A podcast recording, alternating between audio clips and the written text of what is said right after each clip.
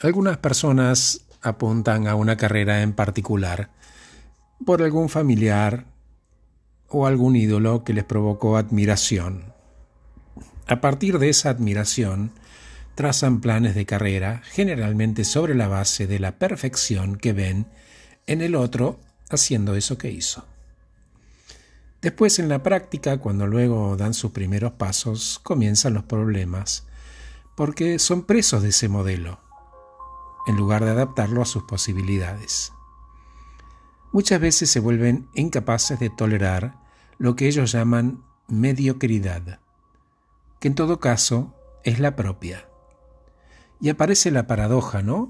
Esas ambiciones estaban encendidas por la grandeza de otro, y no sobre la madurez, ni el conocimiento, ni el esfuerzo que le requirió a ese otro alcanzar el, el objetivo que logró.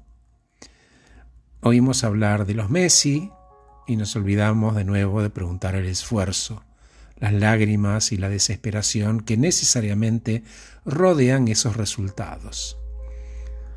La perspectiva se desequilibra porque todos conocemos muy bien nuestras propias luchas y sin embargo elegimos comparar con los resultados perfectos sin el costo que ese individuo pagó.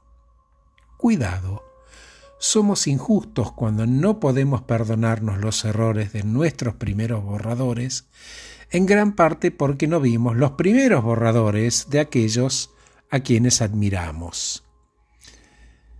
Necesitamos ser mucho más amables con nosotros mismos y una imagen más sana de cuántas dificultades se esconden detrás de todo lo que quisiéramos copiar.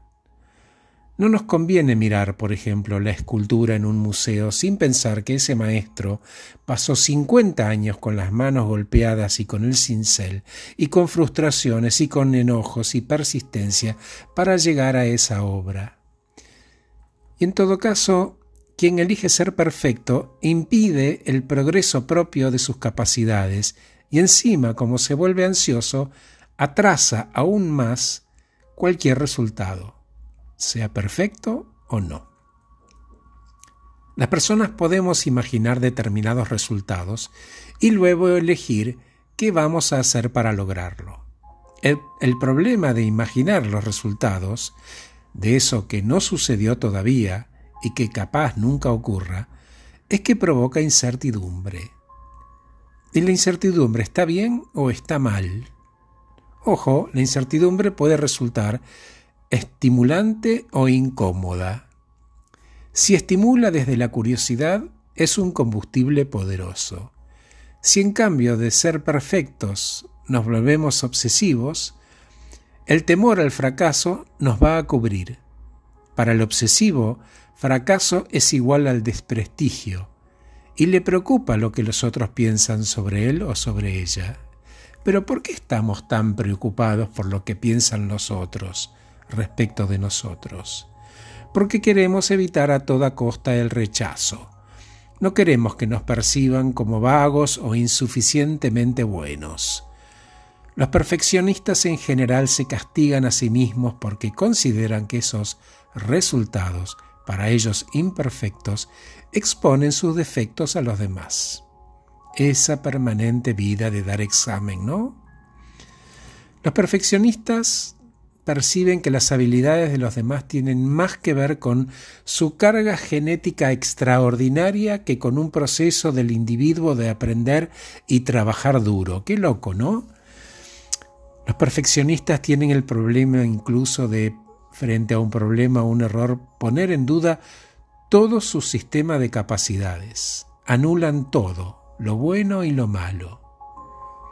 La clave para liberarse de la trampa perfeccionista es prestar atención a cómo explicamos las cosas que consideramos no salieron perfectas. En lugar de comenzar a suponer que no soy lo suficientemente bueno, que remite a las inseguridades de las personas, podemos reconocer la duda acerca del trabajo hecho. Es decir, me alejo de mí como persona y me enfoco en el objeto y cómo voy a resolverlo ese asunto. El secreto está ahí, en la duda acerca de qué tareas voy a cambiar para tener un resultado superador a mis ojos, no acerca de mi persona. Entonces la actitud cambia. ¿Cómo?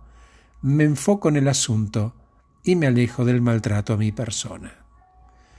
Gracias por escucharme, soy Horacio Velotti y acabo de regalarte este podcast titulado El perfeccionismo, ese fatal invento humano. Que estés muy bien.